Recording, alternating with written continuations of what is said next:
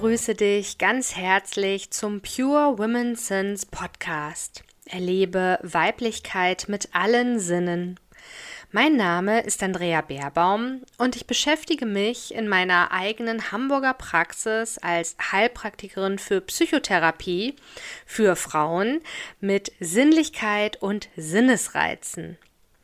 Hier in meinem Podcast nehme ich dich Folge für Folge mit auf eine Erlebnisreise durch unsere Sinne. Dein Kanal zum Hören, Sehen, Riechen, Schmecken, Fühlen, Balance und Spirit. Dich erwarten abwechselnd kleine alltagstaugliche Auszeiten in Form von Mini-Meditationen, Duftreisen, Wissen sowie ein Hauch von Energie und Magie. Und spannende Gäste im Pure Women Talk. Fühl dich jetzt also inspiriert, um ganz deiner Intuition zu lauschen und tauche vollständig in dieses besondere Hörerlebnis ein. Und jetzt geht's auch schon los. Herzlich willkommen im Pure Women Sense Podcast.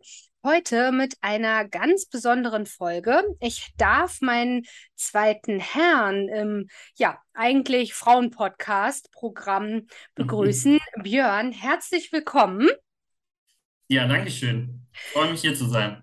Ja, sehr, sehr schön und vor allem auch mal ein anderes Thema. Also heute geht es natürlich dann nicht um Erlebe Weiblichkeit mit allen Sinnen.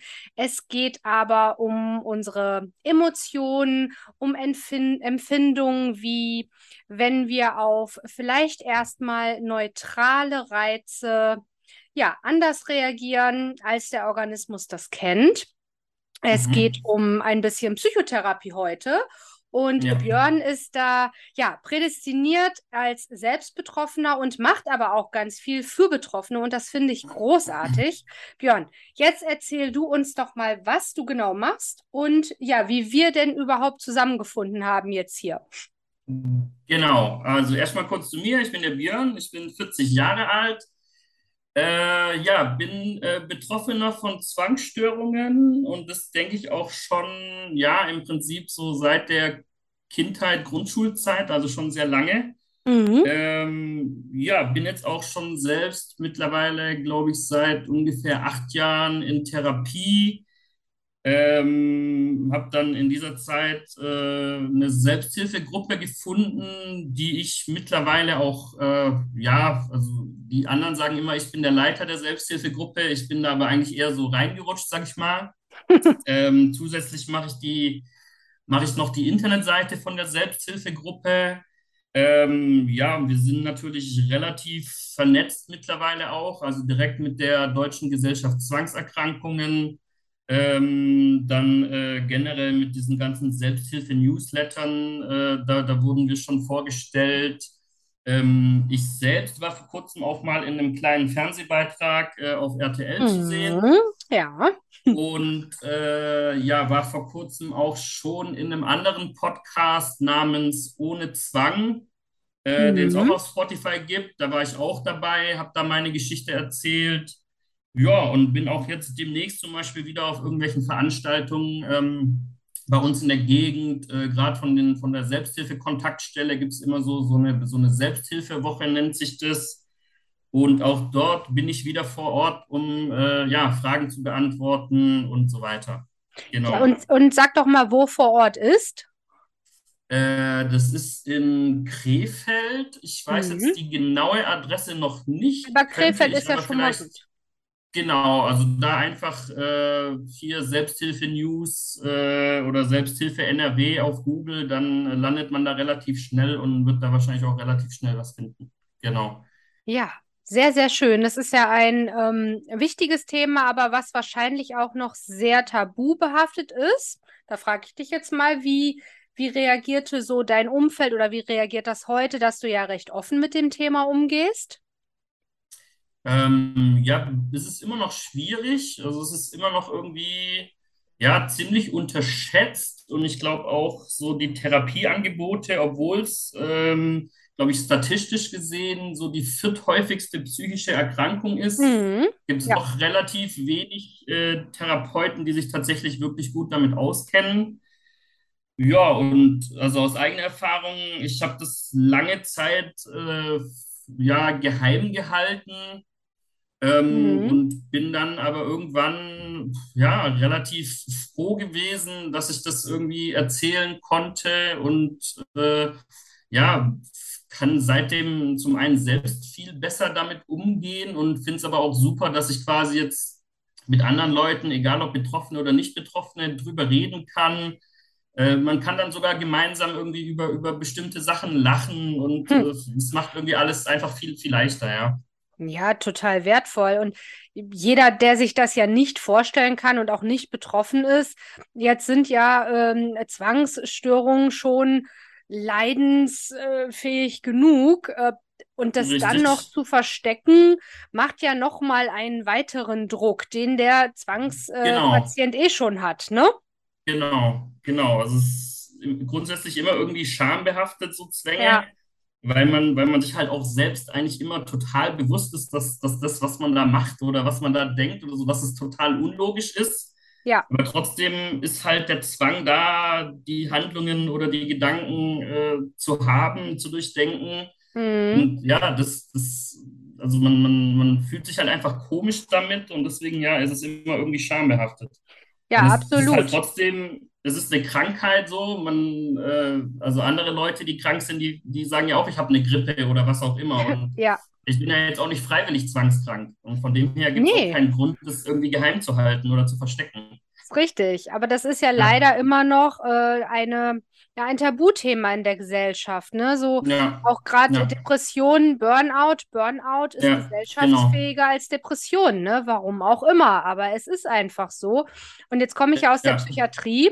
Ich habe da relativ wenig Zwangspatienten erlebt, aber die, die ich mhm, erlebt habe, äh, in der Akutpsychiatrie war ich ja auch überwiegend tätig, das war schon okay. wirklich sehr heftig. Die waren sehr ähm, betroffen und sehr Ja, leidend, weil eben, das ist ja, ja eben, wie du auch schon sagtest, der Unterschied zu wahnhaften Störungen. Der Zwangspatient ist sich ja durchaus bewusst, dass das völlig irrational ist. Aber er muss es genau, trotzdem denken oder tun. Und das macht ja ja, dieses Leiden noch größer. Ja. genau, Und äh, ja. was, was hast du denn jetzt für dich an Methoden, Therapien finden können, die dir wirklich Unterstützung gegeben haben und auch ja vor allem Lebensqualität wiedergegeben haben? Ähm, also angefangen hat es damals bei mir dann äh, mit, also zu, zuerst habe ich versucht, mich selbst so zu therapieren irgendwie, Mhm.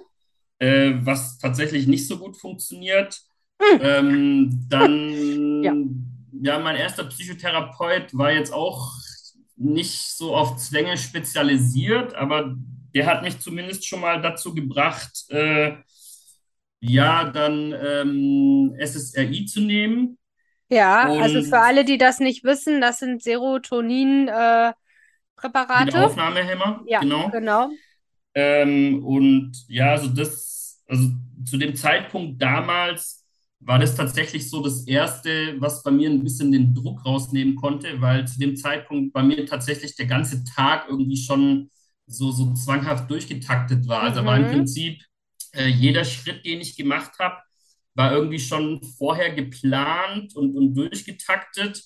Okay. Und äh, also ja, wirklich, wirklich, ja, tatsächlich jeder einzelne Schritt. Also wenn ich ins Auto eingestiegen bin, hatte ich eine feste Reihenfolge, wie ich irgendwie die Sachen mache, bevor ich losfahre und so weiter. Und wenn ich da unterbrochen wurde oder irgendwas vergessen habe, dann war Ging ich auch wieder von vorne los. Genau, und ähm, ja, also ich war da wirklich so richtig tief drin und ähm, ja, durch die Medikamente kam dann halt so ein bisschen so diese, äh, ein Kollege aus der Selbsthilfegruppe nennt es immer schön so eine Wurstigkeit, also dass es einem einfach Wurst ist, Ja, so, das, so, so ein bisschen so eine Egalhaltung halt und das war ja. dann so das erste Mal, dass man dem dann quasi so anfängt, ein bisschen zu widerstehen. Hm. Ja, und ähm, genau, und äh, ja, wie gesagt, die erste Therapie an sich war aber nicht so toll. Es war eigentlich eher immer so eine, ja, so eine kleine Gesprächsrunde, ja, was war jetzt wieder diese Woche und was hätte ich besser machen können, aber eben noch nicht so die klassischen Sachen, die eigentlich bei Zwängen helfen. Mhm. Ähm, da habe ich dann eben, wie gesagt, erst durch die, also ich bin dann damals, habe ich noch in Baden-Württemberg gewohnt, bin dann umgezogen nach NRW, äh, war dann zu dem Zeitpunkt trotzdem immer noch regelmäßig in Baden-Württemberg und auch dort immer zur Therapie, was dann auch nicht so toll war, weil ich dann aus meinem gewohnten Umfeld raus war und ein bisschen entspannter war, wenn ich dann wieder in Baden-Württemberg war. Mhm. Und äh, dann der Therapeut auch nicht gemerkt hat, dass es mir tatsächlich schlechter geht, als, als wenn ich halt bei ihm vor Ort bin. Ah, Das hat dann auch noch eine Weile gedauert, bis man darauf kam. Und dann haben wir irgendwann gesagt, nee, es ist besser, ich suche mir was vor Ort. Und bin Mhm. dann eben dort auf die Selbsthilfegruppe gestoßen. Und ja, das war dann so tatsächlich die große Wendung, weil ich dann durch die Selbsthilfegruppe eben dann auch an den äh, Burkhard Schupka-Schön kam, äh, der eben auch Mitbegründer der Deutschen Gesellschaft Zwangserkrankungen war und der eben in Krefeld seine Praxis hat. Ah, Und okay. äh, ja, dann äh, bin ich quasi dort in die Praxis äh, und habe dann dort im Prinzip eine richtige Zwangstherapie begonnen. Und äh, genau, also da habe ich dann zum einen nochmal ganz viel äh, über das, was sich im Gehirn abspielt, was da schief läuft und so weiter gelernt und aber auch die richtigen Tools an die Hand gekriegt, wie man damit umgeht. Mhm. Äh, habe dann erfahren, was Expositionen sind und äh, genau und ähm, ja und dazu natürlich privat auch noch irgendwie selber irgendwie versucht, einfach mit Sachen anders umzugehen und äh, bin dann da auch auf das Buch ähm, eigentlich auch über über einen äh, ja, Kumpel würde ich jetzt nicht sagen, äh, aber mir wurde halt das Buch empfohlen, äh, Die Kraft der Gegenwart von Eckhart Tolle. Ja, ja. und äh, hatte das dann damals gelesen und äh, das ist quasi auch das, was, was mir heute immer noch hilft, so mich, mich so auf das Hier und Jetzt zu besinnen Mhm. und, und äh, quasi alles andere spielt ja dann im Moment keine Rolle. Also warum sollte ich jetzt irgendwie tausend Sachen im Kopf durchgehen, wenn ich jetzt gerade hier im Podcast bin? So. Ja, Und, das ist und richtig. das, genau, und das ist halt äh, klar am Anfang sehr schwierig, aber wie Zwänge eben antrainiertes falsches Verhalten sind, kann man sich Ja. eben auch wieder richtiges Verhalten antrainieren. Ja, ja, jetzt hast du ja Genau. schon gesagt, du hast dann in der richtigen Therapie, die dir auch was geholfen hat, dann erstmalig gelernt, ähm, was da überhaupt abläuft. Das nennen wir ja Psychoedukation, also dass wir dich Genau, als genau. Patienten zum Experten deiner Erkrankung machen. Das äh, ist auf Ja, jeden Fall wichtig. Und dann ja, das Zweite, was du ja auch gesagt hast, äh, Exposition für die, die das jetzt nicht wissen, dass man sich eben aktiv auch mit der Thematik beschäftigt, also sich dem quasi stellt.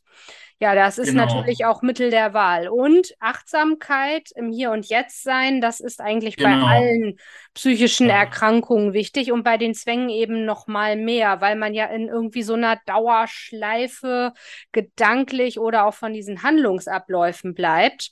Ja, super. Also das ist ja wunderbar, dass du da auf jeden Fall dann doch eine geeignete Therapie gefunden hast. Und ja, wie du schon mhm. sagst, es ist nicht so einfach, den Therapeuten für sich zu finden. Das ist ja auch total individuell.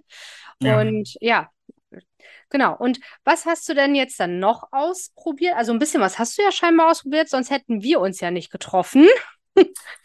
Genau, ähm, über meine jetzige Freundin, die Kerstin, Ja. Bin ich dann auf die Aromatherapie gekommen. Äh, hatte ich jetzt tatsächlich im Zusammenhang mit Zwängen äh, noch nicht gehört. Mhm. Äh, davon gehört aber schon, ähm, weil ich eine, eine andere Bekannte habe, die auch ähm, selber äh, in der Klinik arbeitet als äh, Therapeutin Ja. und ähm, aber auch zum Beispiel auch selber viel mit Aromen irgendwie arbeitet. Und äh, ja, und die Kerstin hat mir dann halt von dir erzählt und hat gemeint, ja, sie könnte dich ja einfach mal anschreiben irgendwie. Ja. Und äh, ich bin da eigentlich relativ offen. Ähm, also ich bin jetzt auch nicht, sage ich mal, mit der Erwartung da rangegangen, dass ich dann irgendwas kriege, wo ich dran rieche und schwupps bin ich geheilt, sondern einfach, ja, dass Mhm. es, dass es mir auch wieder halt ein bisschen so die Anspannung nimmt. Ja. Und ähm, ja, hab, äh, Kerstin hatte dann irgendwie von dir eine Mischung äh, bekommen, hat sie mir Genau. gemacht und äh, die benutze ich seitdem eigentlich auch tatsächlich jeden Tag. Mhm. Äh, schmiere ich mir irgendwie morgens mal unter die Nase und ein bisschen an die Handgelenke Ah, und Okay. ähm, ja, also kann Zufall sein, aber tatsächlich äh, passt es gut in den Zeitraum, wo es mir jetzt äh, seit längerem wieder deutlich besser geht. Mhm. Ja, es ist ja Ja, auch nur ein Tool, genau. Also äh, ich, genau, ich kann mit genau, Aromatherapie auch niemanden heilen, das ist gar nicht der Anspruch, aber es geht ja auch genau. darum, ähm, gerade auch, du sagtest ja, es hat bei dir schon wahrscheinlich in Kindheit und Jugend irgendwann begonnen. Ja, Demnach würde ich jetzt sogar von einer Persönlichkeitsakzentuierung ausgehen, wenn das so früh schon mhm. begonnen hat. Und das ist natürlich noch mal schwieriger, dann sich wieder zu dekonditionieren, was du ja so schön Ja, beschrieben hast, ne? ja. Ähm, und das ist ein Tool davon. Und ja, es war ganz spannend. Kerstin hat mich angeschrieben und mir so ein bisschen was erklärt. Und sie kennt das jetzt ja schon von mir. Ich stelle dann ganz viele Fragen und die hast du ja Ja, dann auch aus der Ferne beantwortet, weil das genau. natürlich gerade in dem Bereich schwierig ist, wenn ich nicht genug Informationen habe, dann auch wirklich die richtigen Öle zu finden. Aber in dem Fall hat das ja gepasst und Mhm. es kann auch sein, dass sich das irgendwann verändern wird, dass das nicht mehr den Effekt hat, weil wir ja auch, das kennst du wahrscheinlich auch von Medikamenten, irgendwann gibt es eine Toleranzentwicklung oder das Bedürfnis Ja, verändert genau. sich ja auch vom Körper. Dann kann man da nochmal nachjustieren. Aber es hat mich total gefreut, dass Mhm. ich aus der Ferne mit den richtigen Fragen und weil du so offen Ja, warst, also das braucht es dann einfach, wenn ich, ich kann ja niemandem in den Kopf gucken. Ich kann immer nur bis ja, davor gucken genau. und bin halt auf die Informationen angewiesen, die ich bekomme. Und da ist es total toll, dass du so offen warst und ich da auch wirklich, ja, die Chance hatte, das Optimale rauszufinden. Ja, toll. Mhm. Und die Selbsthilfegruppe, also du leitest die nicht, das habe ich jetzt rausgehört, aber du wirst irgendwie so als Leiter Ja, ich bin gehandelt. so der Hauptorganisator, sag ich Okay. mal, irgendwie, ja, über die Internetseite halt, über die WhatsApp-Gruppe, so Hm. bin ich irgendwie jetzt der Hauptansprechpartner geworden, ja. Wie oft trefft ihr euch und was äh, gibt es quasi außer äh, regelmäßigen Treffen? Veranstaltet ihr noch irgendwie andere Dinge oder auch für Mhm. Angehörige seid ihr da offen? Ähm, also wir haben uns vor Corona immer zweimal im Monat getroffen. Äh, Mhm. das war immer der zweite und der vierte Montag im Monat. Mhm. Ähm, ja, als es dann mit Corona losging, äh, war es ein bisschen schwierig, weil äh, also wir hatten uns zu dem Zeitpunkt immer im, im Alexianer Klinikum in Krefeld getroffen. Da, äh, Mhm. die haben uns quasi immer einen Raum gestellt. Äh, und ja, zu Corona-Zeiten ging es dann halt irgendwann einfach nicht mehr. Äh, dann, dann hatten wir eine ganze Weile irgendwie äh, Stillstand. Ich glaube, es waren so zwei, drei Monate äh, bis ich dann vom, vom Herr Wahedi von der Uni Düsseldorf kontaktiert wurde, die dort auch an so einer Zwangsstudie arbeiten. Mhm. Äh, und die waren auch davor schon mal da in der Gruppe, um, um ihr Projekt da vorzustellen. Und äh, ja, er hatte uns dann auf die Idee gebracht, äh, dass wir die Treffen halt einfach online weitermachen. Mhm. Ähm, haben wir dann tatsächlich auch, ja, ich glaube, zwei Jahre wirklich gemacht und haben jetzt erst wieder vor kurzem, ja, so vor zwei, drei Monaten angefangen, uns auch wieder in Präsenz zu treffen. Und eben weil in der Zeit, wo wir das online gemacht haben, äh, viele Leute dazu kamen, die jetzt gar nicht so aus dem näheren Umkreis sind. Also sind teilweise Leute bis zur Ostsee hin, die einfach, äh, wo es einfach gar keinen Sinn machen würde, dass die nach Krefeld fahren zur Selbsthilfegruppe Ja. äh, aber die halt quasi von der DGZ uns empfohlen bekommen haben, als wir es online gemacht haben. Und äh, genau, und deswegen äh, machen wir es jetzt eben auch nicht mehr nur in Präsenz, sondern der erste Termin im Monat ist dann trotzdem immer noch online und der zweite Mhm. ist dann eben Präsenztreffen. Mhm. Und äh, ja, finde ich auch wichtig, dass es getrennt ist, weil die Leute vor Ort ja trotzdem, denke ich mal, eher hinkommen sollten äh, und sich es nicht zu einfach machen sollten, weil ja auch das immer ein Ding ist bei Zwängen, so Vermeidung. Ja, Äh, ja, genau, ja. deswegen ist das Präsenztreffen eben auch wirklich ein Präsenztreffen und äh, da wird halt niemand online zugestaltet und die Online-Geschichte bleibt natürlich weiterhin für die Leute von weiter weg. Ja. Ja, genau. Ja. Und ansonsten, ja, äh, wie gesagt, sind wir äh, präsent auf äh, verschiedenen Veranstaltungen, wie jetzt bei den Selbsthilfe-News, ähm, Mhm. kriegen immer wieder eben auch über den Burkhard Schupka Schön dann Anfragen, wie jetzt eben diese Geschichte, wo ich bei RTL war. Ja. Äh, da kam kurz drauf sogar nochmal eine zweite Anfrage, wo dann auch eine längere Geschichte gewesen wäre. Hm. Ähm, und ansonsten, ja, haben wir jetzt vor kurzem zum Beispiel auch einfach mal gesagt, okay, äh, Fun trotz Zwang, äh, wir treffen uns einfach alle mal zum Grillen und so weiter. Ja. Ähm, genau, also wir versuchen schon irgendwie immer mal wieder was gemeinsam zu machen, ja. Sehr schön und super wichtig. Ich kann das nur immer wieder betonen. Ich bin auch selbst ähm, Angehörige einer psychisch erkrankten Mutter gewesen und damals noch ein Kind. Mhm. Und es gab einfach vor, ja, 20, 30 Jahren noch gar nichts irgendwie groß an Anlaufstellen. Und auch was du ja heute erlebst, Psychoedukation hat nicht Ja, stattgefunden. ja. Das war alles so irgendwie playing in the dark, keine Ahnung, was wer da tut oder hat. Und es wurde noch mehr totgeschwiegen. Mhm. Äh, ja, da bin ich ja froh, dass es heute schon etwas anders und weiter ist, auch es, wenn es noch sehr viel Arbeit gibt. Deswegen Hochachtung, dass du das ja. tust und dass du das in die Welt bringst, das ist total wichtig.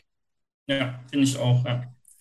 Ja, lieber Björn, ich danke dir ganz herzlich für deine Offenheit und dass du das geteilt hast und deine wertvolle Mhm. Arbeit auch. Und ja, ich wünsche dir für dich persönlich, deine Lieben, alles, alles Liebe und Gute weiterhin und vor Dankeschön. allem viel Erfolg auch in der Arbeit, in der Selbsthilfearbeit und ja, mit Mhm. der Aufklärung. Ja, danke, dass ich da sein durfte und wieder ein bisschen was in die Welt posaunen durfte. Sehr, sehr gern. Dann wünsche ich dir noch einen ganz, ganz tollen Tag und Ja, sage Tschüss nach. NRW. Ciao. So, und da sind wir auch schon am Ende dieser Podcast-Episode angekommen. Ich bedanke mich ganz herzlich für dein Zuhören, dabei sein und bin natürlich neugierig auf dein Feedback. Das kannst du mir super gern per E-Mail senden an andrea.aromapraxis-beerbaum.de. Und du kannst diesen Podcast super gern unterstützen, wenn du ihm eine positive Bewertung hinterlässt. Dann darf das Wissen und die Themen des Pure Women Sense Podcast noch mehr Menschen erreichen. Wenn du mich weiterhin erreichen möchtest, dann kannst du zum einen natürlich wieder bei der nächsten Folge dabei sein. Du darfst dich aber auch mit mir vernetzen über Social Media. Die Links findest du in den Show Notes und natürlich auch über meine Website. Dort findest du auch alle Angebote zu den Aroma-Anwendungen und energetischen Behandlungen hier in meiner Praxis in Hamburg und zum Online-Angebot. Dann gibt es noch die Möglichkeit des Newsletters. Ich persönlich bin kein Newsletterleser. Ich oute mich hier regelmäßig. Aber ich habe festgestellt, meine Kunden stehen total auf Newsletter. Deswegen gibt es für dich, falls du dich jetzt auch angesprochen fühlst, die digitale Duftpost. Und da erhältst du zweimal im Monat eben, ja, meine ganzheitlichen Tipps, Wissen rund um alles, was ich in der Praxis anbiete. Aber ich nehme dich auch mit auf die Reise mit zu meinem zweiten Buch, das ich gerade schreibe. Und du erhältst dann immer die Info, wann das monatliche Aroma-Meetup hier in Hamburg in City-Nähe stattfindet. Das ist einmal mittwochs im Monat und da sind alle, die professionell mit Aromatherapie, Aromapflege, aber auch Duftkommunikation arbeiten, zum Austausch und Netzwerken eingeladen. Also Egal, ob du ein alter Hase bist oder gerade mit der Arbeit beginnen möchtest, du bist herzlich eingeladen. Und ja, jetzt freue ich mich natürlich, wenn du auch bei der nächsten Folge mit all deinen Sinnen wieder dabei bist. Dufte Grüße, deine Andrea Baerbaum.